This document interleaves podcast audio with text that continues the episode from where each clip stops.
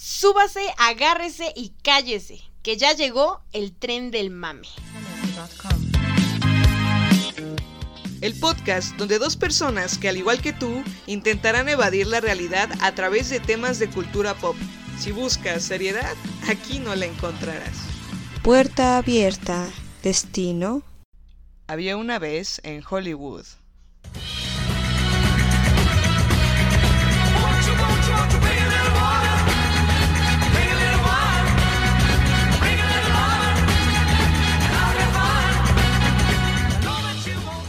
Hey, ¿Qué tal amigos? ¿Cómo están? Sean bienvenidos a un nuevo episodio de El Tren del Mame, nuestro séptimo episodio. Séptimo, no lo puedo creer. Yo tampoco. Eh, yo soy Frida. Yo soy Eunice. no creí que pasaríamos del 3. No sé cómo llegamos a esto, pero aquí estamos. Esta vez en el tren del mame nos vamos a subir a Había una vez en Hollywood.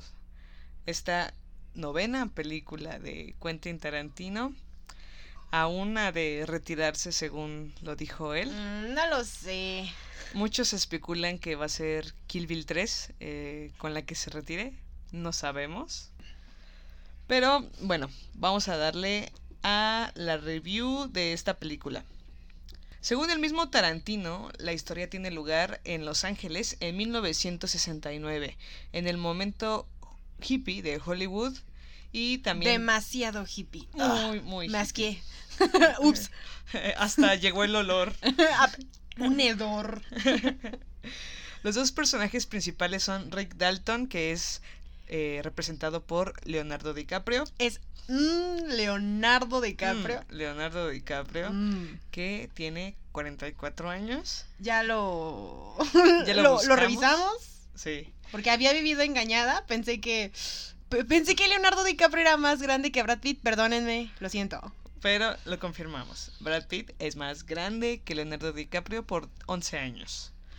Bueno, el- los dos personajes principales son Rick Dalton, que es eh, protagonizado por Leonardo DiCaprio, quien es una ex estrella de una serie del oeste, que está en todo este em, cine western, que empezó por el cine western, pero ya va en, en, En declive. En decadencia. Ya cuando no te salen más trabajos, cuando las películas en las que eras bueno y que te gustaban ya no están funcionando, tienes que hacer series en esa época. Sí. Y su doble de acción, Cliff Wood, que está eh, Muy bien. muy, muy bien. Muy. Está protagonizado por Brad Pitt. Ambos luchan todavía por triunfar en Hollywood y e intentan amoldarse a los cambios de, las nuevas, de las nuevas corrientes del cine que en ese momento estaban. La vida de Rick Dalton está ligada completamente al mundo hollywoodense, en el que también es vecino de la joven actriz y modelo, también estrella de Playboy, Sharon Tate, Descansa en paz. Perdón. No, sí, descansa en paz. Quien eh, es Interpretada. interpretada por Margot Robbie, que Margot Robbie, si la recuerdan, es eh, Harley Quinn en eh, Suicide Squad. Ya la hemos visto. Y eh, Margot Robbie, que interpreta a Sharon Tate, se acaba de casar con el director Rowan Polanski, que en ese eh, momento era un director ya consagrado, incluso ya con unas películas de cine de culto como El bebé de Rosemary, no sé si la hayan visto, pero también fue traducida como... Algo de la semilla del mal o algo así, ¿no? Ah, sí, ¿Sí era? como ajá, la semilla del mal. La semilla del mal. Los personajes de esta, de esta esperada película de Quentin Tarantino están inspirados en actores reales.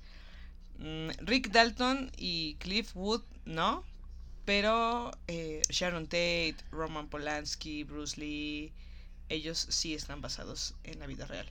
Cuando se dio a conocer el comienzo de esta producción de Once Upon a Time en Hollywood, todo iba a girar por los asesinatos de Charles Manson y su familia. O al menos eso era lo que creíamos. Sí, parecía que, pero no fue así. A mí lo que me gustó de esta película es que como vas con la expectativa de los asesinatos de Fíjate Charles que- Manson, Fíjate Sharon que no Tate. tanto. O sea, si tú ves el tráiler eh, y ves toda esta idea, sí te meten como pequeños eh, pedazos de la historia de lo que pasó con Manson y Sharon Tate, pero no es como que te dé ya una señal impresionante de que va a ser el tema central. Yo sí sentía que lo iban a tocar, pero no... Claro, pero an- antes de que saliera el tráiler, cuando se dio a conocer de lo que iba a tratar la película, Ah, entonces sí, completamente, o sea, era lo que querías ver. era la historia de Sharon Tate y Charles Manson. Aunque no fue así, como tú dices, ya en el tráiler eh, vimos que no, que no iba a ser así. Pero lo que me gustó de la película es que todo, toda la película te mantenían al tanto de la vida de, De lo que- Sharon Tate.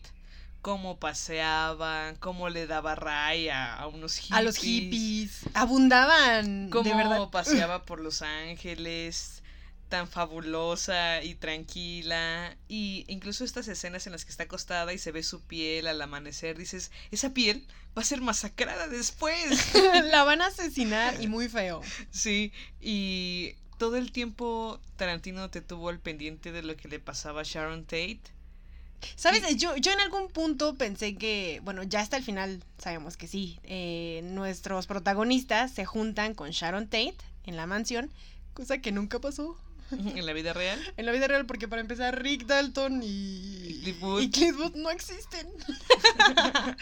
Pero cuando ligaba estas escenas, o sea, estábamos viendo a, no, a nuestros protagonistas y después nos ponían a Sharon Tate, yo decía, en algún momento se van a encontrar, o sea, no sé, en el cine, este, ¿en dónde más? En el restaurante, pero no, no, nunca pasó, solo fue hasta el final. Sí, y esto fue lo que me gustó de la película, que todo el tiempo te, te tuvieron con esa expectativa de que qué iba a pasar con Eh, Sharon sí. Tate, cómo iba a terminar.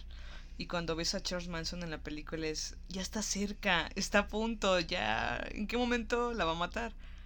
Pero no sucedió, cosa que me encantó, fue algo que le dio un giro muy fresco a la película. Además, también estaba leyendo una reseña de que eh, están como siempre cansados de que cada vez que se toque el tema de Sharon Tate salga Charles Manson. Es imposible no relacionarlo, ¿no? Pero eh, de alguna manera llega como a lo, a lo vulgar, a lo, mm, morboso. a lo morboso, sí. Entonces, eh, por ese lado, eh, lo que hizo Tarantino fue como acabar con eso, ¿no? De... Sí, porque, a ver, eh, hagamos memoria. eh, ¿Cuántas escenas sale Manson? ¿En dos? Solo salen dos. Sí. O sea, todo lo demás son su, su séquito de hipiosos. Ay, familia. perdón, su familia. También le llamo así a la mía.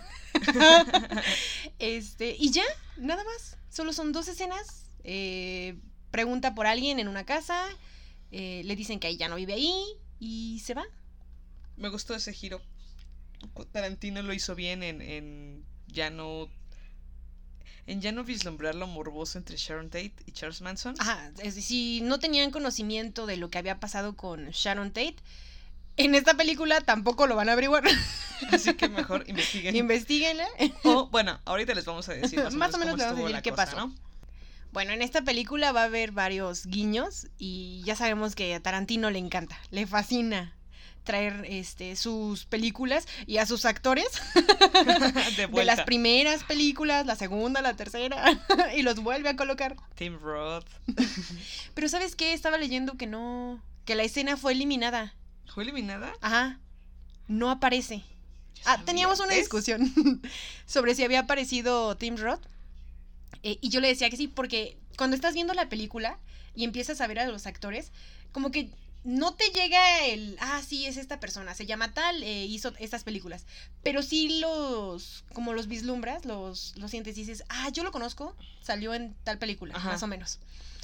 Pero teníamos una discusión de si había aparecido Eh, Tim Este, Roth en esta película de Tarantino. Pero no, estábamos leye- estoy leyendo este una información que dice que sí va a aparecer, pero que la escena fue eliminada. Damn. Ajá. Pobrecito. ¿Qué Bueno, ya. En cuentas no ha salido. Reservoir Dogs, Pulp Fiction. sí, por favor, basta. Jackie Bueno. Brown. Eh, tiene varios guiños. Uno de los guiños que fue bastante interesante, aparte de todos, fue el de el guiño que le hace a Bastardo sin Gloria cuando sale Rick Dalton y... Con su lanzallamas. su lanzallamas, que cuando lo tenía, antes de que lanzara las llamas, fue como de, no mames, eso es, lo traía Bob Esponja. ¿A qué hora se va a poner a recoger, este, qué era? Hojas, ¿no? No, era un soplador de hojas. un soplador de hojas, no mames. Ni siquiera las recogía. Bueno, eh, y cuando sale y está esperando detrás de la cortina, y está esta escena, y sí se parece bastante, ¿no? En las escenas de Bastardo sin Gloria, el rojo como que... Sí, los mismos Tenía colores. bastante, ajá. se veía bastante. Bueno, eh, discutíamos acerca de Sharon Tate. ¿Por qué es tan famosa? ¿No? No quiero ofender a nadie, pero creo que simplemente es famosa Por su O- asesinato. por su asesinato. Sí. Bueno, y porque se casó con Polanski. Roman Polanski. Y porque era muy, muy, muy guapa. O sea, eso no se lo podemos Ah, no, negar. sí, eso sí. No. Súper. Eh, porque buscando sobre su filmografía, pues no teníamos más que algunas que otras comedias, ¿no? Sí. Eh, Algunos papeles pequeños. algunos papeles y nada más, nada más que eso. De hecho, la película que ella va a ver en cine. el cine, me encanta cómo toca y le dice, quiero un boleto. ¿Y qué pasaría si yo salgo en la película? ¿No? Como de, ¿qué me van a dar? ¿Puedo entrar gratis? Ajá. ¿Me dan un combo? ¿Cómo funciona? sí. Y, y es muy interesante porque la chica la ve y le dice, ¿en serio? Y ahí mismo te das cuenta de que no era muy reconocida porque tiene que decir varios nombres y decir más o menos este qué fue lo que hizo después de esas películas Para, para, que, sepan, ajá, para que sepan quién es. Sí. Dejan que entre al cine. Esta película que va a ver eh, se llama The Wrecking Crew. y es una película de 1969, es una comedia americana de espías y está dirigida por Phil Carlson. que en español está traducida como La mansión de los placeres. También en esta escena lo que me gustó es cuando Sharon Tate saca sus lentes de aumento Así de porque no ve. increíble. ¿A quién te recordó? Soy yo, soy yo en el cine. No, qué feo ha de ser eso. ¿Sabes qué? Sí, ¿Sabes sí, sí. cuál es el problema? Cuando vas a ver en 3D. Ah, sí, cuando vas a ver Ese 3D debe ser te un, pones un doble. pedote. O sea, te pones los tuyos y aparte, Y aparte te pones los de 3D. No porque si solo te ponen los de 3D para todos los miopes que me escuchan, pues es que no ves bien. No O sea, funciona la en- magia. en- ves en 3D, pero miope. no, se ve bien. O sea que no se ve ni madre. Pero sí, cuando se puso sus lentes fue como de, ay, soy yo en el cine. Me tengo que poner mis lentes en el cine. O si los olvido en casa, olvídalo. Ya, no se va a ver bien la- la película. Ya mejor me regreso. Sí, Qué feo ha de ser tu vida. Bueno, lo sé. Gracias. Me entre- refería solo por los lentes. entre Lo demás eso- ya. Y otras cosas más. No me quejo. No, te está yendo bien, te está yendo bien. Bueno, y después lo que sucede en la película es que vemos todo el drama que sufre Rick Dalton, que es Leonardo DiCaprio, por ya no ser un actor como el que era antes y al ver que su, su carrera va en decadencia, tratando de conseguir nuevos papeles, nuevas oportunidades, pero pues ya no es tan fácil. Conoce a Al Pacino, que es un eh, productor que se llama Schwartz. Martin Schwartz Ajá. y le propone hacer eh, Películas películas, en- western, pero en, Ital Y era, eh, era en como Italia. la línea que seguía, ¿no? O sea, fueron populares en... e- Era lo te muestra esta película que era lo que pasaba con con todos los actores y las actrices de, de Hollywood, ¿no? O sea, en su momento fueron importantes, eh, llegaron como a una época de películas en donde, Era el, fueron- el boom. ajá, después eso se acaba, porque todo se acaba, amigos. y después tiene que salir como en estas, este, como Si lo, papeles, si lo sabrá José José, todo se acaba. El amor se acaba. Papeles pequeños. eh, y ya después, ¿qué era lo que les quedaba, no? Eh, si ya no tenían fama ahí, irse como al extranjero. Y es lo que le propone, ¿no? A Rick Dalton. Sí, e- emprender una carrera de actor para películas western en Italia. Y Rick Dalton, podemos ver aquí el contraste entre Rick Dalton y Cliff Wood. Rick Dalton es un personaje que es un actor en decadencia, pero es súper... Pero hay eh, niveles. Claro, Es. em, Porque mientras eh, Dalton está en decadencia en su casa embriagándose, que está en Hollywood, eh, vaya, yo quisiera esa decadencia. también por favor, un poquito nada más. Eh, vemos a Booth llegando como a la parte trasera del autocinema, en donde están todos estos este, camioncitos, ¿cómo se les llama? Campers. Casas. ajá, Casas campers. de... Eh, Casas de viaje. Ajá. Casas rodantes. Y vemos la diferencia que hay. Claro. eh, vemos la diferencia que hay entre los dos. Uno tiene dinero, pero como tiene dinero, se vuelven más delicados, menos fuertes ante las situaciones difíciles de la Claro. vida. Y Cliff Wood, él va y trabaja y le hace los favores que quiera a Rick Dalton y pues le paga, ¿no? Está bien. Él se la pasa bien, relajado. aparte de ser este empleador y mm, empleado, son, son valecitos, son cuates. Se, se siente el, el cariño y. Sí, me son amigos y se quieren. Y son de esos amigos que se perdonan cosas y se ve que ah, no se toman como personal lo que hace la otra persona. Confían. Ajá, me encanta uno toma las llaves, eh, te puedes ir a mi casa, haz lo que quieras. Sí, ven por mí a las seis y ya. También Tarantino en esta película con eh, el papel de Al Pacino que es Martin Schwartz y el papel de Brad Pitt que es Cliff Wood estaba mm, analizando que es una diferencia entre que quiere representar una diferencia entre el cine y la televisión. Al Pacino representa el cine porque es un es alguien que se que llega a su, a su casa y tiene un minicine y llega a ver películas con su esposa. Es todo un ritual preparar un whisky. O sea, ser- pero estamos hablando de alguien pudiente, ¿no? Exacto, Ajá. ¿no? Pero pues yo creo que todos tenemos algún tipo de ritual con el cine. O sea, en mi, en mi punto es como, eh, si voy a ver una película, llego, es- trato de estar cómoda, preparo algo de Ajá. comer y me relajo y trato de concentrarme lo más que pueda en la película. Ese es el ritual que tenía Al Pacino, ¿no? Llegar y ver con su esposa las películas de western. Y tenemos la comparación de Cliff Booth, que es Brad Pitt, que llega a su casa rodante y ni siquiera le presta tanta atención a la televisión. O sea, nada más es televisión. como... De hecho, la televisión ya está prendida, ¿no? Ajá, es- está, está prendida, Está prendida. llega y hace su comida y todo, Como pero que pues... voltea un poco, continúa haciendo lo que estaba haciendo. Sí, no le presta mucha atención y todo, pero pues acaba de ver la televisión. Aquí Tarantino quiso dar una perspectiva de, de los, los, los dos eh, lados, ¿no? El cine y la televisión. El cine es bueno, el cine es hermoso, la televisión también, pero no a tal grado del cine. Tiene, hay niveles, ¿no? O sea, el cine es como clase alta y la serie es, bueno, la, La la televisión. televisión. es como la clase baja. Exacto.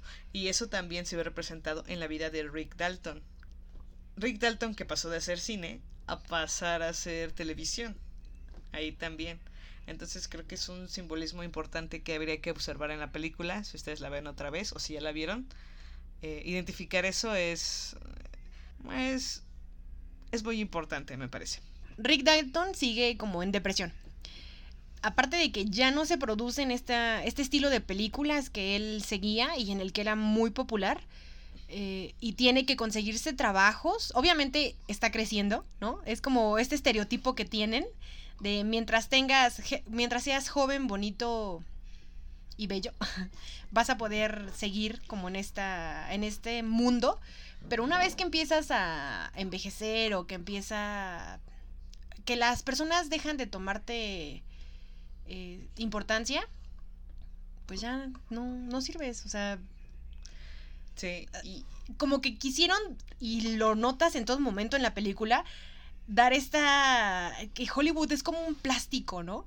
exacto, sí. Y este, y pues nuestro pobre Dalton sigue... Tratando de encajar en ese mundo plástico de Hollywood. mm, Bueno, vemos a Dalton sufriendo porque le dan papeles pequeños y me encanta porque cuando llega Al Pacino, llega Schwartz y le explica su realidad, su cara es como de no mames, ya no puedo. Y se sube y me encanta porque lo ves tan débil, a pesar de que tiene este contraste porque en sus películas siempre es el rudo y siempre El es... malo, Ajá. el villano, el fuerte. Y cuando está llorando y Buzz le da los lentes y le dice, por favor, no dejes que unos mexicanos te vean. ¿Te vean llorar? Y se sube al carro y tiene toda esta de depresión y dice, es que ya debería de estar muerto y no sé qué. Me sentí identificado. Por dos, yo también. Pero entonces- ahí te das cuenta como Cliff Wood sí es amigo de Rick Ah, Dalton. sí. Porque le dice, no llores, bro. Dice, a ver, ¿qué es lo peor que puede pasar? Lo peor que puede pasar es que te mueras, no que vayas a hacer películas al extranjero. Dice, eso es, está súper bien. Tal vez no es lo que esperabas, pero es una buena oportunidad, ¿no? Sí, le levanta el ánimo. Vemos cómo está pasando Dalton toda esta crisis y que obviamente Bud le está ayudando.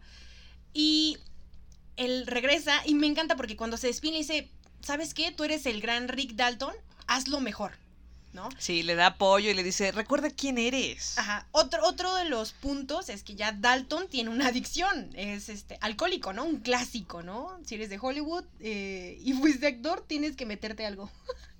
Sí, Alcohol, drogas. sí, tienes que sobrevivir a ese ritmo, a esa frustración. Y entonces eh, Dalton se da cuenta de que tiene un problema con la. Con, la, con el alcoholismo y que tiene un problema ya con su, su forma de actuación cuando están desarrollando la escena y se le van las líneas. Sí, le dice, a ver, recuérdamela, recuérdamela. Las líneas. Y me encanta porque termina esa escena, regresa a su camper y es como, eres un estúpido y avienta todo. Me, me fascinaron su- esas su escenas. escena de ira y me encanta Su también. estrés, me- cuando me- se ve en el espejo. y por la, la perspectiva es, él se está viendo el espejo, pero el espejo te está viendo a ti. es- Está señalándose en el espejo y dice, tú lo vas a hacer bien. Dice, ¿por qué no puedes hacer nada sin alcohol? Y deja su botellita a un lado y la vuelve a agarrar, ¿no? ¡Oh, qué estoy haciendo! la avienta y le dice, lo vas a hacer bien, porque ¿sabes qué? Si no lo haces bien, mañana o hoy en la noche vas a terminar con un balazo. lo prometo. Me amenaza. fascina cómo se habla. Se autoamenaza, me gusta. Eso yo también lo hago frente al espejo. Tal vez no con un balazo, pero con otras consecuencias. Otras consecuencias. Solo- Otras formas de asesinar. Claro, solo porque no tengo una pistola. No, no puedes. Y entonces regresa, después de darse ese ánimo y ese apoyo, después de haber tenido también esta plática con esta niña. Con la ¿no? niña Cuando está leyendo su, su novelita de y vaqueros. empieza a contar su historia. Y la niña le dice, tranquilo, me encanta cómo se baja del asiento y le dice, tranquilo, Dalton, todo va a estar bien. y ya después de que tiene como todo este shock, regresa, graba la, la escena y... Y la graba súper bien. Hasta lo felicitan. De hecho, cuando ves esta escena me recordó muchísimo a la escena que tiene Leonardo DiCaprio en The Django. Ah, sí. Cuando se encabrona y recuerdas ese, este, esa información de que se cortó la mano realmente, pero estaba tan metido en su papel que continuó. Ah, sí. Entonces, lo dio esa todo. escena, ajá, esa escena me recordó perfectamente a esta etapa que está viviendo Dalton en... En Once Upon a Time. Ajá, Y también, eh, también cuando la niña le dice, esa es la mejor actuación que he visto en mi vida, es como de, uff, no mames. Rick no. Dalton, lo hiciste. No, pero cuando está sentado en la silla y dice, no mames, eres el maldito Rick, Rick Dalton. Dalton. Todos, te- todos hemos sentido, ¿no? En algún Sí, momento, o sea, estás en la mierda y haces algo, ¿verdad? No. Y haces algo y te dicen, ¿sabes qué? Está bien. Continúa haciéndolo y dices, no mames. Y ya cuando logras algo es como de, oh, no Oh. puedo creerlo, valió la pena. sí, eso le está pasando a Rick Dalton, pero pues vemos esa lucha, ¿no? Entre tratar de volver y tiene sus momentos buenos porque es un buen actor. Digamos, toda la escena que, que, cor- que siguió de corrido, yo me pongo a imaginar, no manches, lo grabó en, en esa toma, en una toma, todo eso, está muy cabrón. Está muy cabrón grabar todo eso y aprendértelo y actuarlo, sí. Debe ser súper perro. Y también, por su lado, vemos a Cliff Wood y él está, pues ya saben, viviendo la vida en el auto de Rick Dalton. Eh, le arregla la antena. Esa escena de cuando La arregla escena la de cuando antena arregla la antena, escuché muchos suspiros en el cine y fue como de, "Ah, ¿qué está pasando? Pero lo entiendo. Brad Pitt Sí. se ve muy bien todavía, aunque pero discutíamos, que yo le comentaba a Frida y ella repetía la información, confirmé. nunca había visto a Brad Pitt tan viejo. Sí, ya, ya se ve viejo. Pero muy bien. No, o sea, el tipo está muy, muy bien. Creo que hemos hecho demasiado énfasis en que está muy bien. Discúlpenos. Sí. La necesidad.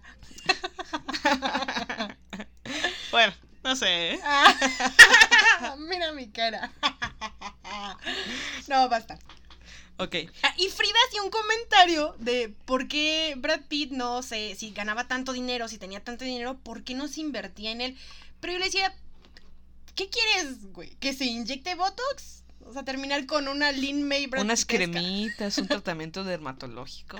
Que sí No, yo creo ¿no? que a lo mejor era parte de la de preparación para su personaje.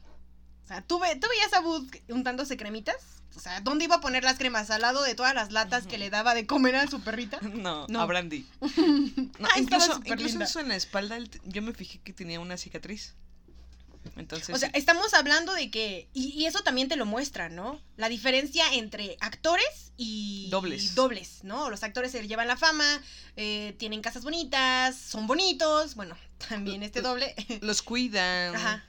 Y los dobles son, o sea, tienen que ser, como lo decías, tienen que ser duros, tienen que ser fuertes, Tienen que ser ágiles. Ajá. Cuan- ¿Cómo escala esa, esa pared? Como, para poder arreglar la antena. Como parkour. Pero parkour real, ¿eh? Y en esta escena vemos que ve a Charles Manson. Es la segunda escena en donde aparece Charles Manson. La primera, sí, En esta escena es cuando vemos que Cliff Wood ve a Charles Manson caminando, subiendo, pero pues ah, no, le, no le pone importancia. Y vemos también que Charles Manson se dirige a la casa de Sharon Tate y de Roman Polanski, donde estaba... Sharon Tate estaba con Jay Sebring, que era su exnovio, y ahora su mejor amigo. Ujú. Ajá, sí, claro. como si esas cosas pasaran. Estaba, estaba con él porque Roman Polanski estaba de viaje en Londres eh, tratando de mm, seleccionar escenografías para su película, su nueva película. Y entonces están ellos dos, llega Charles Manson, toca la puerta y dice, oye, está Terry Melcher. Terry Melcher era, es un, era un, un productor discográfico que había rechazado varias veces a Charles Manson. Charles Manson, por si no saben, también en- en- entre asesino, bueno, bueno, que no. Que no, él que no asesinó. Más bien manipulador. entre eh, influencer, influ- también, ten- también tenía otros dotes como la música. ¿Qué hacía? Cuéntanos. Tocaba algo como soul, como mm, country. Ajá. De hecho, estuve escuchando varias canciones y se escuchan normal, están chidas. Manson, tenemos aquí un fan tuyo. Por la música, nada más. La Bueno, no, no es cierto. Oh. No, no, solo por la música. Pero están padres sus canciones. O sea, están relax. Mm. Y tiene buena voz. No las he escuchado, las escucharé. Escúchenlas, amigos. Están en YouTube. Ahí están. Pero se escuchan bastante bien. Entonces, eh, pregunta por ese productor. Le dicen que ya no vive ahí. Que, está, que vive más adelante. Y se ve a Charles Manson que se va, ¿no? Pero en ese momento vemos a Charles Manson saludar a Sharon Tate. Cuando se encuentran es de wow. No. Sharon Tate, estás viendo al que va A mandar a a asesinar. mandar a asesinarte. ¿Y de qué a manera? ti y a tu bebé. Pero, pues a ver. Y bueno, también vemos a Cliff Wood manejando en el, en el auto de Rick Dalton. Y vemos que encuentra a una chica que siempre está como Pidiendo Ray. pidiendo ray siendo hippie y mugrosa. Muy bonita. Y bueno, esta chica después de pedirle ray, como al, al tercer ray... Sí, fue a la tercera. A la tercera vez... La tercera es la vencida, ya sabes. A la tercera vez que le pide ray, le da un No, la ray. tercera vez que le piden Ray a Brad Pitt, la sube.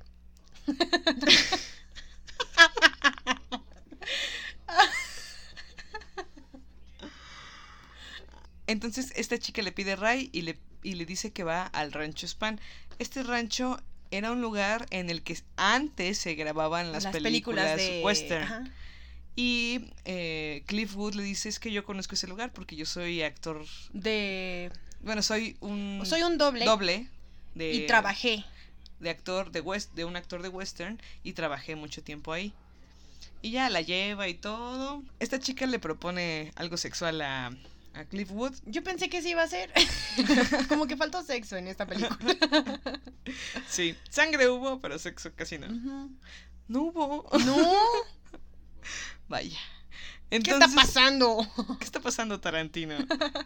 bueno, entonces, este, pues ya la lleva al, ra- al rancho Span y vemos a todos. A la comuna, ¿no? A la Sí. familia Manson. Vemos a toda la familia Manson, que eran un montón de chavitas mugrosas y algunos chavos, pero más chavitas mugrosas. Y entonces todos se empiezan como alerta, ¿no? Y pues de primera lo ven como, ah, este, este chavo es chido, ¿no? Este chavo. Híjole. no, sí, este chavo es chido. Pero pues, eh, Cliff me encanta porque está, o sea, no le tiene miedo a nada. Llega y le dice, le pateó el trasero a Bruce Lee. sí, O, sea, o no mames, ¿viste el- la bolladura que le dejó ese carro? sí. Era el trasero de Bruce Lee. Y entonces llega y le dice, y yo conozco al dueño de este rancho, todavía vive. Y como que están muy renuentes Pero, a... ¿recuerdas este la chica que lo llevó? Dice, no está Charlie aquí, yo quería presentártelo. Le va- Creo que le agradarías muchísimo. le caerías muy bien. ¿Qué es lo que le agradaría a Manson? ¿Que Bud es, es, este, agresivo? Que no le importa, que hace las cosas sin pensar, ¿no? Que es valiente, podría ser. Y bueno, va con el tipo que es... va con el tipo que es El dueño del el rancho. dueño del ajá. rancho y nada más para asegurarse de que no le estuvieran como Sí, porque no más, o sea, llegas al lugar, el lugar se ve completamente abandonado, hay muchísimos hippies, eh, el propietario es solo un anciano. Cuando Ciego. le dicen dónde está, cuando Cliff pregunta dónde rayos está el dueño y la chica le dice está durmiendo, yo dije no mames, ya lo está mataron. muerto, sí. Pero no, este, está vivo y le dice, pues sí, yo les di chance de quedarse aquí, todo está bien. Y, Ah, pero está ciego. ajá, y investigando más acerca de la familia Manson, Charles Manson les decía a todas las chicas de ahí que para pagar la renta de ese lugar, o sea, Charles Manson habló con el dueño de este rancho y para pagar el, hacía que el dueño tuviera sexo con las chicas que quisiera, las veces que quisiera, a la hora que quisiera. Qué buen pago. Bueno, que ya estaba muy viejo, ¿eh? Pero era por eso, era un buen pago año, ¿no? porque estaba ya muy viejo. Entonces, pues le dio chance. Y aquí vemos una escena en la que mm, alguien poncha la llanta de Cliff Wood. Cliff Wood le da una paliza, le rompe la cara y le dice, cámbiala. Oh, no mames, esa escena fue genial. Y la termina cambiando. Le avisan a un tal Tex Waxton, que es uno de los que eh, fue seleccionado para ir a matar a Sharon Tate en la vida real. Y según Tex Waxton Y en la llega- película. en la película también, Tex Waxton llega, llega y ya no está, ya no está Cliff, ya se había ido. Qué suerte tuvo. También Antes, antes de que llegues a eso, cuando estamos viendo esa escena y se ve que Cliff está como de, ah, te- está bien, relajado, dices, yo- al menos yo sí lo pensé, no mames, ¿lo va a reclutar? O sea, wow, wow, ¿qué está pasando? ¿Va a terminar Manson- asesinando? Charles Manson va a reclutar a Cliff Wood. No lo sé. Cliff Wood no se hubiera, que, no hubiera dejado reclutar por Charles Manson. Y volvemos a lo mismo, creo que Manson tiene muchísima popularidad, pero ya cuando lo analizas bien y cuando ves, o sea, porque eran un montón de hipiosos que no rebasaban los 20 años, algunos, o sea, mentalidad un poco inestable. Entonces, Manson está sobreestimado, muy sobreestimado. Él no mató a nadie, él mandó a matar, sí era manipulador y todo, pero no era un asesino como tal. Era un chairo psicótico, ajá, era como el chairo de los, asesino- lo de los asesinos seriales. sí. Ni siquiera yo no lo metería en la clasificación de asesino serial, pero bueno. Porque así fue, o sea, antes de que investigáramos más, es como de, no, es que asesinó. Se hizo popular por las personas a las que asesinó. Nada Sí, más. nada más, porque eran personas Bueno, famosas. que mandó a asesinar. Exacto. Bueno, también les tenemos un spoiler alert. Eh, el actor que hizo Charles Manson en esta película es el actor que hace Charles Manson en la serie de Netflix Mindhunter, que tal vez les traeremos la próxima semana, así que esperen el episodio, se va a poner muy bueno. Tienen que verla, o sea, tienen tiempo, son dos temporadas. La primera tiene 10 capítulos. Y la segunda y nueve la segunda capítulos. 9. Les da bastante tiempo como para... Ponerse al día. Y eh, la verdad, ha sido una de las series que más me han gustado. Está súper buena. Amigos, yo no la he visto. Frida ya está un capítulo de terminarla. Yo he visto los trailers y se ve buenísima. Está buenísima. Llegando ahorita, me la he hecho toda. También lo que me captura mucho es el personaje de Cliff Wood, el, eh, interpretado por Brad Pitt, porque te dan todo su perfil, cómo es, es rudo, le vale la vida. Mató Y- a su esposa. Mata- tenemos la incógnita de que mató a su esposa, ¿no? No sabemos. Ay, yo la habría matado, ¿eh? Pero seguro sí. O sea, tienes a Brad Pitt al lado y lo único que haces es quejarte de no sé qué estupidez. Eso no se hace. No, Disfrutas. claro, mucho. Pero, este. Y es por eso que no le quieren dar ya trabajo de doble. Porque el, el director de ahí dice: Es que él mató a su esposa. Y Rick, como, como es su amigo, le dice: Ay, no vas a Ay, creer eso. no eso. pasó. Él es una buena persona, él no hace eso. Y le dice, pues tal vez yo no lo crea tanto, pero mi esposa sí. Y mi esposa no lo va a dejar quedar. Y eh, le dan un- el trabajo, ¿no? y es cuando doble. tiene el enfrentamiento con Bruce Con Lee, Bruce le Lee. patea el trasero, llega la esposa del director y le dice, tú maldito asesino de esposas, ¿qué carajo haces aquí? ¿Ya viste cómo dejaste mi auto? Sí. Y aparte golpeó a Bruce. Aquí vemos como Bruce Lee, a pesar de ser un actor, bueno, más bien a pesar de ser un todo un as en las artes marciales, también lo cuidaban como actor, ¿no? Para que no le pasara nada en las escenas de acción. Claro. Entonces también te hace como abrir los ojos a ese mundo de los actores que tú crees que son así súper rudos, súper guau, pero terminan siendo... Lo vemos con Dalton, cada escena en la que llora es magnífica. Sufre, sufre tanto. Es de un carácter tan eh, vulnerable. Se Sí. quiebra así de rápido. Me recordó a alguien. Y este, todo esto, todas estas pistas que nos da Tarantino sobre Cliff Wood lo hacen un personaje bastante bien hecho. Para mí creo que es el mejor personaje de esta película, el mejor desarrollado y también es un personaje que te da como matices, ¿no? O sea, sí puede ser rudo, em, puede ser tal vez asesino de esposas, pero es buen amigo, eh, es tranquilo.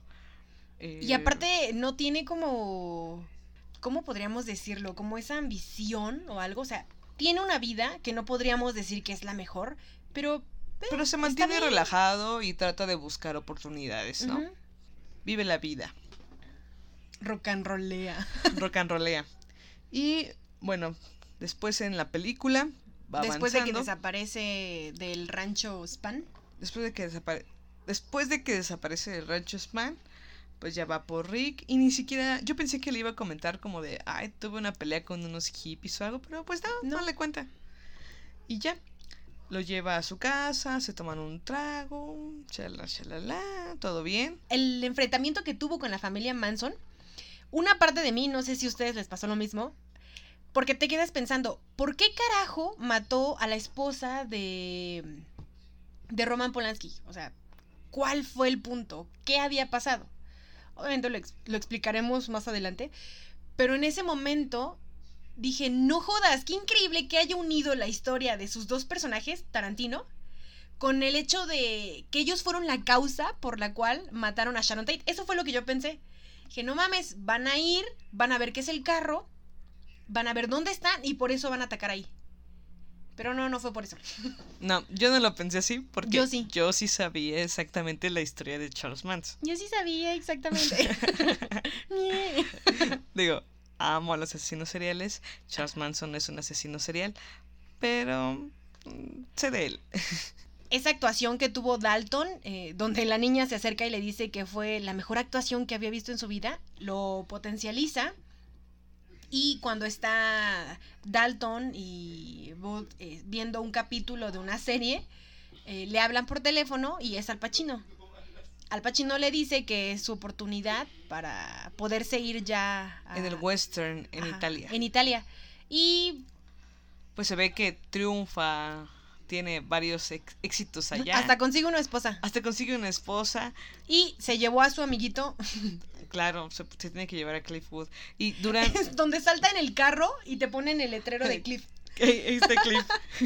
Dije, ah, no mames, sí se lo llevó, qué buena onda. Eh, consigue deudas, porque aparte es Dalton es súper inestable, ¿no? O sea, uno pensaría que ya recuperando eh, la actuación que tenía o algo por el estilo, ya iba a echarle las ganas, pero no, o sea, vuelve a los vicios, gasta dinero, vuelve al alcohol y decimos otra vez, se consigue una esposa. Y cuando regresa, eh, comenta con, con Cliff que pues ya no le alcanza, que va a vender su casa en Hollywood. Y que ya no le va a poder pagar, que ya no va a poder trabajar O para sea, él. ahí sí siento feo porque dice, no mames, ya se van a separar. Pues sí, pero como buen amigo le explica bien las cosas. O sea, Ajá. Le aclara todo lo que va a pasar. Le, o sea, es un, es un lindo guiño porque es como de. Bro, vete consiguiendo otro trabajo, ve buscando Ajá. algo más porque pues ya no te voy Ya a no, poder pagar. ajá. Y bueno, ya regresa. Regresan y deciden que la única forma para poder despedirse, y es que sí, ¿no? Una buena comida, una buena peda. la comida primero, después la la peda peda. después. Ups. No, pues sí. ¿Con qué va a agarrar consistencia el vómito si no comes antes de la peda? No, basta, no me hables de vómito. ya no quiero recordar. yo no, yo no sé. yo no sé. Me han contado, ¿no? No mames. Ay, ay, ay. De ahí nació nuestra idea de Dumardi. Limpieza. Bueno, y luego ya se ve que aquí te empiezan a dar como un itinerario, ¿no? De las cosas que hicieron Sharon Tate y sus amigos y Rick Dalton y Cliff Wood. Sharon Tate y sus amigos van a cenar a otro lugar. Recordemos que Roman Polanski no estaba y ella estaba a días de dar a luz. Estaba dos semanas Ajá. de dar a luz. Y eh, Cliff Wood y Rick Dalton van a un restaurante mexicano, me parece, ¿no? No, eh, los que van a un restaurante mexicano son Sharon Tate. al Coyote. Y em, Cliff Wood y Rick Dalton. van a otro restaurante. No entremos en detalles, No van a otro favor. restaurante. Y se les ve que empiezan a tomar, bueno, comen y empiezan a tomar y a tomar y a tomar y están tan ebrios que no pueden conducir. Entonces piden un taxi, llegan a, Llegan a la casa. a la casa de Rick, su esposa está dormida. Aquí vemos también a la perrita de, de Cliff Wood, a Brandy. Ah, la verdad está muy bonita. Ah, sí. Y está ahí esperando a Cliff. Y No, y va a darle un paseo a Rick Dalton dice, voy a preparar más margaritas. Margaritas. Uh, Y ahora sí, Cliff eh, saca a Randy. sin antes, no sin antes, A Brandy. a, a Randy. A Brandy, perdón. Ay, güey. No sin antes abrir la caja de cigarrillos y encontrar el cigarrillo que le había comprado una de las hippies, eh, que estaba bañado en ácido. Y dice él, ¿por qué no? Hoy es la noche. Prende otra vez. Te juro que me llevó instantáneamente a pensar, no mames, Cliff va a terminar matando a todos. ¿Qué está No. pasando aquí? Yo sí, Tuve tu idea conspirativa y yo en ningún momento pensé eso. yo sí. Dije, a ver, se está metiendo ácido, se va a poner todo muy loco. No, no, Algo. no, no, no. Y Es que es Tarantino, maldita sea. Sí, pero para mí el personaje no iba para allá. Mm, mira, ese cigarrillo tenía potencial. Para algo más, porque simplemente fuma, se va y cuando regresa como que vemos que ya le están dando como que el efecto. Sí, trata de Mm. prender la luz y ya le duele la cabeza y dice, oh, mala idea, mala idea. Y ya vemos también en ese inter en el que Cliffwood eh, se va a dar un paseo con Brandy, pasa algo. Llega un auto con eh, integrantes de la familia Manson, con Tex, con Sadie y otros dos. Y entonces Rick eh, escucha como el, como el, el sonido auto, de, porque no de un jodas, auto, ¿no? ajá. Entonces sale y dice, ay, no puedo creerlo, me Ay, cobran el mismo, de verdad, el mismo odio que tiene este Dalton contra los hippies, creo que es el que tengo. No sé. No es odio, es como de, ¿qué hacen estos fotos aquí? Estos chairos. y sí, sale... eh, Dalton con su con su licuadora, ¿no? De margaritas. ¿Qué carajo está pasando aquí? Lárgate, maldito hippie. Y fue en un momento que creí, no mames, lo, va van a lo van a matar. matar. Lo van a matar. Porque la pelirroja enfrente traía el arma y dije, no mames, no, Dalton, no. Y Dalton, como no sabe que traen un arma, los corre y hasta les grita de groserías y se van. Qué carácter. y bueno, ya se van y ya es cuando regresa Cliff con el, con el ya con el efecto del No, cigarrillo del ácido. La parte, se van de reversa y entonces empiezan a hablar entre ellos. Sí. Empiezan a hablar entre ellos eh, de que esos son los cerdos blancos que debemos matar. Y ya le pregunta, ¿qué dijo Charlie? O sea, Charles Manson. Que matemos a todos. Los que están en la casa. Ajá. Y este. Tenemos una aparición, amigos. ¿Quién sale, Frida? Ah, sí, tenemos una aparición. Sale la hija de Uma Thurman y Dan Hawk, que es Maya Hawk, que fue Robin en Stranger Things, ¿la recuerdan? Sale ahí. Lo que me gustó es que Tarantino ya está metiendo a la hija de Uma Thurman en su filmografía. Me encanta Es que ese se parecen mucho. esa iniciación. se parecen tanto que Tarantino dijo, necesito a alguien más joven. Vamos. Vamos, lo puedes hacer. Necesito a, un- a una Uma Thurman joven para mi película. Maya Hawk, ven. Y pues ahí está. Su escena me encantó porque ya van así todos malos con sus cuchillos y con sus. Pero con tú su ves que ella está insegura, ¿no? Cuando están hablando de todo este pedo de vamos a matarlos y a masacrarlos, ella está como con de, ah, no mames. Ajá, sí, sí, Como que esto está muy serio. ¿Cómo es que llegué aquí? Y entonces viene la escena donde salen todos con los cuchillos y ¿qué le pasó? me encanta porque le dice: Amigos, creo que tengo que volver al auto porque olvidé mi cuchillo en el auto. Y dice: Ay, no puede ser. Y le pasan las llaves y va. Y se oye como Y enciende el enciende el auto. auto y se va. Y se va. No, pues sí, no, no jodas. Ya cuando te das cuenta de, ah, no era una broma, no estábamos todos cotorreando, no estábamos inmersos en el ácido, En el LCD. se está poniendo muy serio. Claro, Me voy. huir. Me gusta eso. Sí. Y bueno, vemos a estos tres asesinos que ya van con toda la actitud de matar a todos los que estén. Porque antes eran cuatro y ahora nada más son tres. Ajá. Recuerden que uno escapó en un auto. Esos tres asesinos con dos, las dos chicas con el cuchillo y a Tex lo vemos con un arma de, de fuego. ¿Y sabes qué me hace pensar cuando los veo así? ¿Cómo fue que tres vatos de esa edad pudieron asesinar a cuatro personas tan fácilmente? O sea, estábamos hablando de que estaban en un distrito de dinero. Claro. Pero eh, yo sabía que la familia Manson en ese momento, cuando en la vida real, cuando fueron a matar a Sharon Tate, estaban súper, súper drogados. Pero hasta más no poder. Incluso hay una entrevista en la que ellos dicen es que cuando regresé de Mashar... De, de, de, de Mashar... ¿A quién shoste? a Sharon Tate. Cuando regresé de matar a Sharon Tate, regresé y me dormí porque estaba súper drogado y súper cansado. O sea, la gente cuando se droga, no sé si les has visto, les dan un montón de fuerza. O sea, yo he visto drogos que roban y tienen una agilidad y una fuerza increíble, más que cuando están en su estado normal. Ok, te aumenta el poder. Sí, de verdad que sí. Bueno, está bien. Y entonces, pues, yo creo que sí, esa fue la razón. Aparte iban armados y... Mm, Pudieron haberlos amenazado, ¿no? Sí. Mm, ok. Caminan y llegan y Tex manda a, a la chica asiática A Sadie.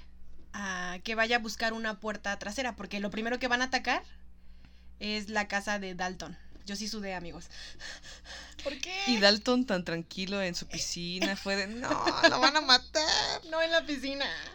¿Sabes por qué? Porque la muerte de... Si hubiera muerto otra vez Leonardo DiCaprio en la piscina fue como de... No, ¿por qué? El gran Gatsby no merecía morir así.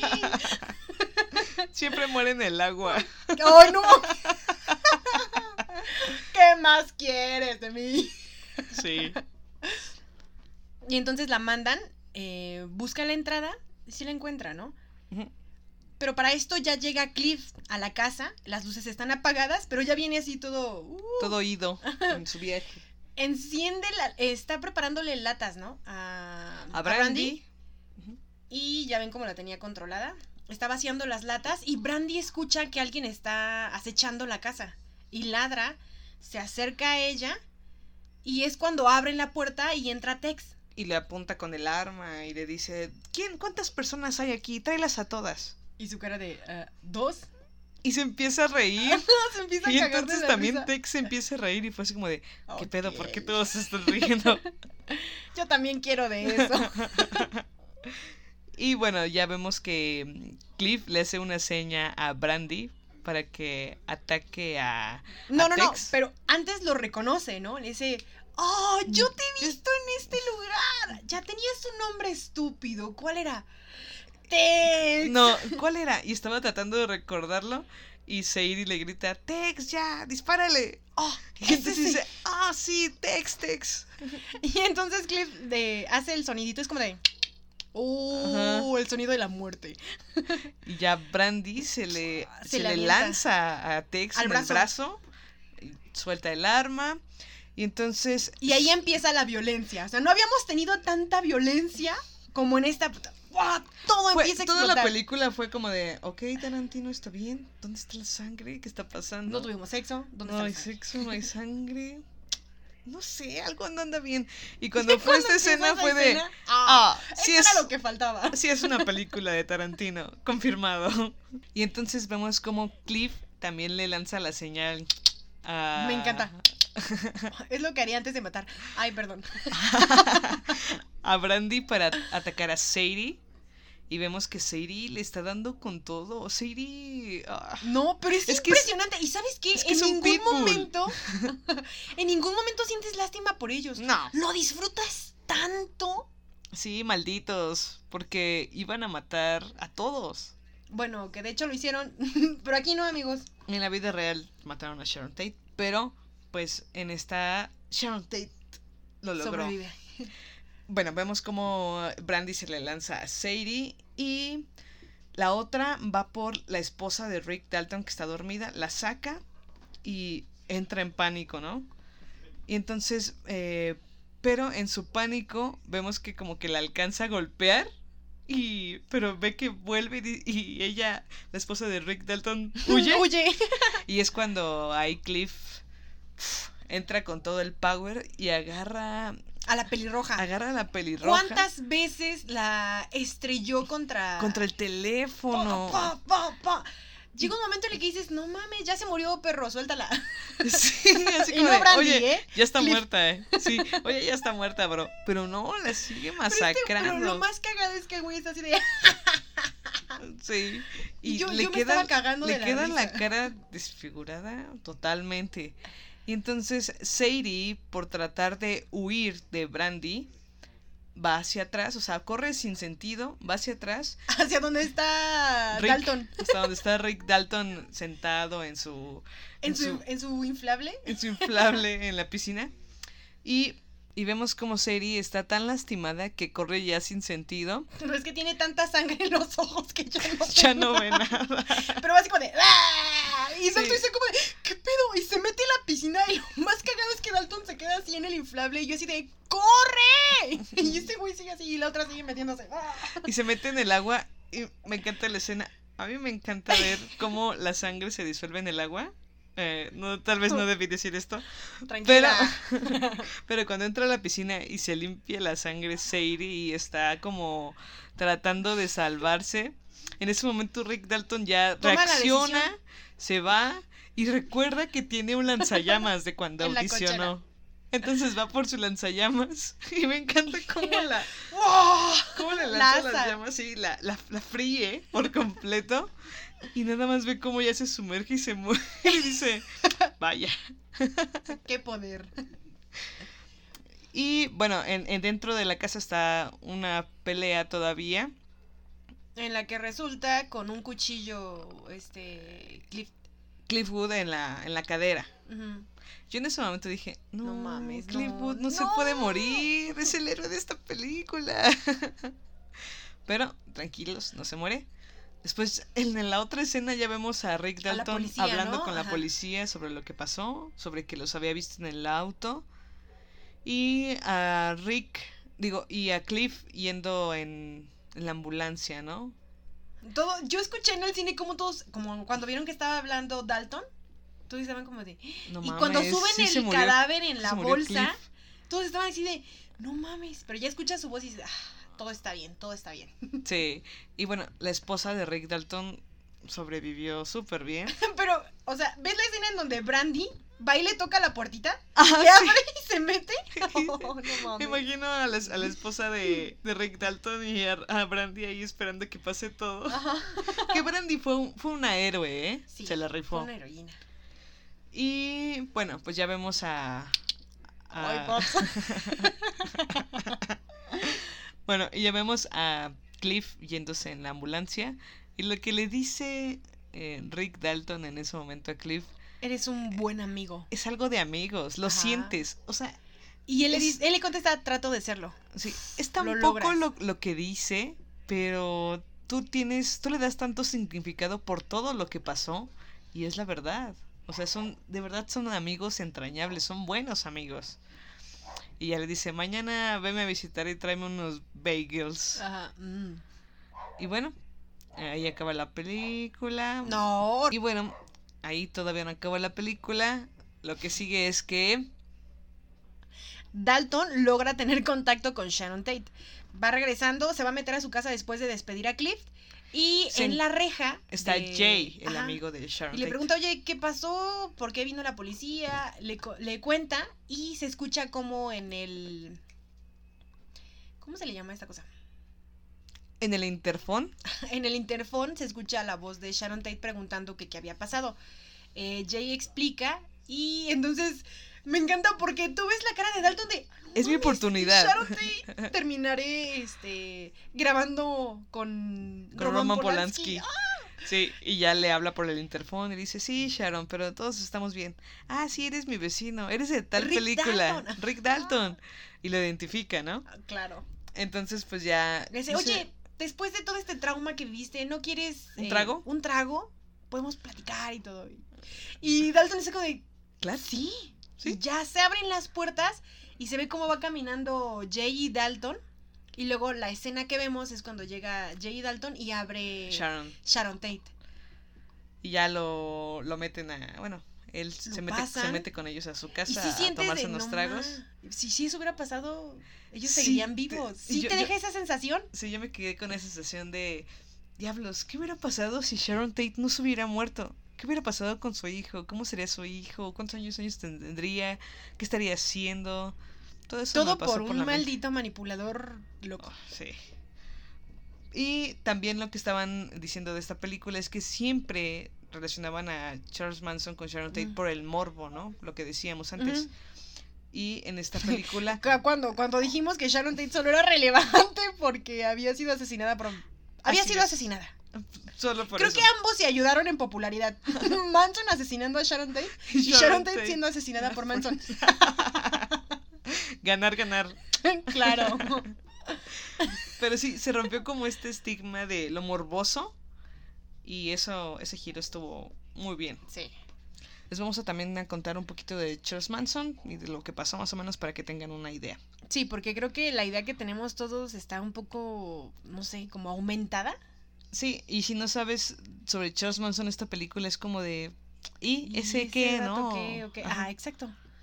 Bueno, eh, Charles Manson fue hijo de un padre desconocido. Híjole. Y de no, espérame, yo sí lo conozco. sí sé su nombre. y de una prostituta adolescente. Vivió una infancia infeliz y una delictiva adolescencia. Eh, si nosotros revisamos la historia de Manson, que tuvo como dos, tres cargos por robo. Más, y eso que ya tenía 12 años. O sea, apenas tenía 12 años y empezó a robar. A los 39 años, 19 de ellos pasados en reclusión por estos atracos, tenía un deseo. El deseo que todos tenemos y anhelamos y está oculto en nuestro corazón y nunca lo decimos. Pero lo deseamos. Quería ser famoso y millonario, ¿no? Porque la fama no siempre viene li- ligada, Ligada al con dinero. el dinero. Entonces, famoso y millonario. Los honorarios percibidos por entrevistas y declaraciones que constatan su crimen hicieron su sueño realidad. Lo O sea, logró. Él logra ser eh, famoso y millonario ¿Por las entrevistas o solo famoso? No, solo famoso, ¿no? Millonario, ¿cómo? No, sí, solo famoso, pero tenía, o sea, no era millonario, pero recibía dinero por las entrevistas que hacía. Mm, Bueno, ¿en qué- ¿cuánto se lo podía gastar ahí en prisión? Pues en prisiones era, era mantenido y aparte tenía dinero, pues, era el paraíso. y aparte tenía una novia, Sí, de hecho tuvo dos hijos, ¿no? se llamaba Star, le, le iba a visitar y decía que era el tipo más dulce y lindo del mundo, yo no sé, pero bueno. Bueno, el chiste es que Manson, como ya les habíamos dicho, tenía una mm, como carrera de cantante. Fue rechazado. Su filosofía complicada sobre la vida y la muerte le dio un est- estatus de una especie de profeta, un chairazo, ¿no? Y más tarde fue proclamado como el líder de la comuna, que fue la familia Manson. Se, se le unieron muchos seguidores, en su mayoría chicas, y empezaron a viajar por todo el país en autobús escolar, disfrutando de sustancias prohibidas, practicando amor al aire libre y robando casas. En el 69, Charles se instaló en Los Ángeles en un rancho llamado Span, que es el que sale en la película, el lugar donde anteriormente el lugar donde anteriormente se filmaban las películas del oeste, o sea, las western. eh, Manso se hizo amigo de su dueño, que era ciego, y se las arregló para quedarse gratis en el rancho a cambio de pequeños servicios como mantenimiento doméstico y relaciones íntimas periódicas con las residentes de la comunidad. O sea, les pagaba con sexo, le pagaba con sexo al, al viejo. Todo iba bien hasta que Manson de repente interpretó que la canción Helter Skelter del White Album de los Beatles, amigos, es mi canción favorita de los Beatles. Helter Skelter, amo esa canción. Escúchela, busquen el álbum blanco, Helter Skelter. En esa canción se basó Charles Manson, según, para hacer todos estos ases- asesinatos. Todos estos cuatro. Perdón, es que después de todas las listas de psicópatas que hemos visto, como que esto se queda corto. sí. Y dijo que esta canción era un presagio divino. Era el nuevo evangelio. Anunció a sus hermanos y hermanas que una voz desde el cielo le había contado sobre el próximo fin del mundo bajo el nombre de Helter Skelter. Y ante el apocalipsis abrió una guerra interracial que Manson debería comenzar. Él les decía que si él no la comenzaba, le iban a comenzar o los panteras negras o le iban a comenzar los cerdos blancos y ricos, así les llamaba. Entonces, pues él tenía que comenzarla. De hecho, cuando asesinó a Sharon Tate, lo que escribió, lo que escribieron la familia Manson en las paredes con la sangre de Sharon Tate y la de su bebé fue Helter Skelter, o sea, la canción de los Beatles. Y también escribieron Muerte a los, a los cerdos, Dead to Pigs. Charles Manson no eligió al azar la mansión de Polanski y Sharon Tate. Todo obedecía a los cánones marcados por su drogadicción y patología psíquica. La mansión, como ya dijimos, había sido ocupada anteriormente por el mo- promotor discográfico Terry Melcher, que fue el que lo rechazó muchas veces. Un disco grabado por Charles Manson, el cual rechazó Melcher por mu- muchas veces y lo había calificado como mediocre. Pero no, les digo que canta chido, se oye bien, no sé por qué. Tal vez Si, y si si hubiera grabado un disco, tal vez esto no habría pasado. Tal vez sí. Manson, incapaz de encajar eh, con el fracaso, lo convirtió en subjetivo. Esa casa era subjetivo. Su atribulada mente se hallaba sumida en venganza. Y recuerde, la venganza nunca es buena. Mata el alma y la envenena. envenena. Presumiblemente Charles Manson planificó su crimen a sabiendas. Él sabía que en- por esas fechas Polanski no iba a estar, porque como ya lo habíamos dicho, iba a estar grabando unas escenas en Londres para una película que iba a hacer. También se sabe, o un dato curioso, es que Bruce Lee pudo haber sido Una de una las de las víctimas. víctimas. Pobrecito Bruce Lee. Pero se salvó, se salvó. ¿Quién sabe? Hasta pudo, si hubiera estado, a lo mejor ya hasta los mataba.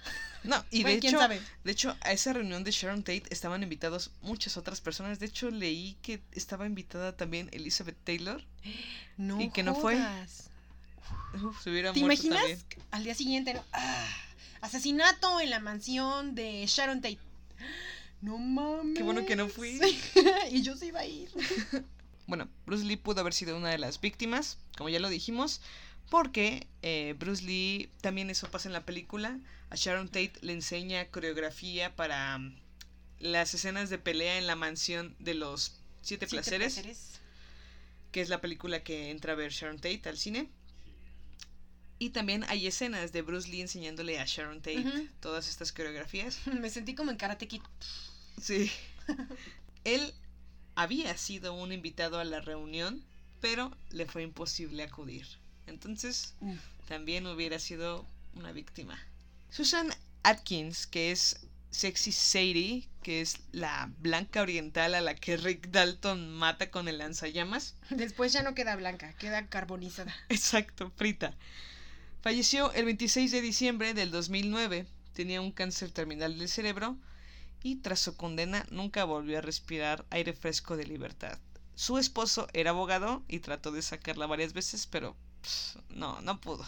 ¿Cómo es que, o sea, ya estaba casada, se casó? Ya no me sorprendería que se haya casado en prisión. Siempre se cansan, se casan en prisión. Los asesinos se casan en prisión. Algunos, ¿no? O se- ya estaban casados. Por el asesinato se divorcian y en prisión se vuelven a casar. ¿Qué pedo? Yo no sé cómo La lo prisión del amor. Sí. Charles Manson fue sentenciado a muerte, pero la decisión fue conmutada automáticamente a cadena perpetua, cuando en 1972 la Suprema Corte de California eliminó temporalmente dicha pena. Manson permaneció encarcelado en la prisión estatal de Corcoran, California, desde 1989. Falleció en el 2017 por causas naturales. Tenía 83 años. Siempre sea, los no asesinos jodas. se mueren. Bueno, No, Los- siempre no. los que no son condenados a, a muerte, pero que son, conden- que, son, que son condenados a cadena perpetua, siempre se mueren ya por edad o porque se enfermaron, pero se mueren ya grandes. Qué suerte. No, no lo sé. La prisión no me gusta. A ver, ahora vamos a ver. Bueno, recordarán que en el capítulo pasado eh, inauguramos una nueva sección. Este es lo bueno, lo malo y lo feo de esta película. Lo bueno. ¿Qué es lo bueno, Eunice? Lo bueno de esta película. eh, volvemos a lo mismo. Cuando se tratan. Cuando están basadas las películas en historias reales o tocan puntos eh, de historia real, como que ya tienes la idea de cómo va a terminar la película. Esto no sucede aquí y a mí, la verdad, me encantó. Creo que eso es lo bueno. El giro. Y yo ya sabía que iba a pasar más o menos, porque dije, si en Bastardo sin Gloria lo hizo, ¿por qué no hacerlo aquí? Claro que sí. Aparte la amaba a Sharon Tate. Es el giro tarantinesco que dan las cosas. Sí, eso fue lo bueno. Lo- Pues espérame, otra cosa buena también es. eh, nunca habíamos visto a Brad Pitt y a Leonardo DiCaprio actuando Juntos. juntos. Nunca. ¿Y sabes qué? La, la unión, la, el dueto que formaron me encantó. Fue muy bueno. Sí, aquí eh, tal vez podría haber como guerra de egos entre ellos dos, pero Porque No lo dos- hubo. Bueno, la verdad creo que. los dos han protagonizado y para mí los dos fueron protagonistas. En ningún momento sentí que alguien se estuviera llevando el Mm. papel o... No, los dos están a la altura. Tal vez me, me gustó más el personaje de Cliff, pero los dos están a la altura. Rick Dalton también es un personaje muy completo. Me encantó. También lo bueno de esta película es que te introducen a esa época de 1969. Realmente las lo sientes. calles, la música, las bebidas, la comida, lo que oyes en la radio, la forma de vestir. De Esa verdad, entrevista en que tiene Dalton, 1969. Dalton y Cliff con el, no sé, era un presentador de esa época, cómo habla con la música. Ah, sí. Eso es- Sí, o sea, fue te- muy bueno. Te introducen perfectamente el arte, el arte de las películas, los pósters que sacaban, son mucho de esa época. Y todo eso de verdad te hace sentir que estás en esa época y para mí es muy creíble. Yo le creo que estamos en 1969. Ahora, ¿cuál es lo malo?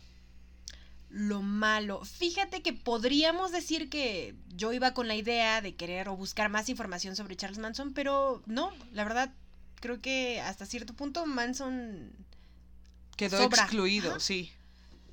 Ya no, ya no gira toda la historia en él, sale casi nada.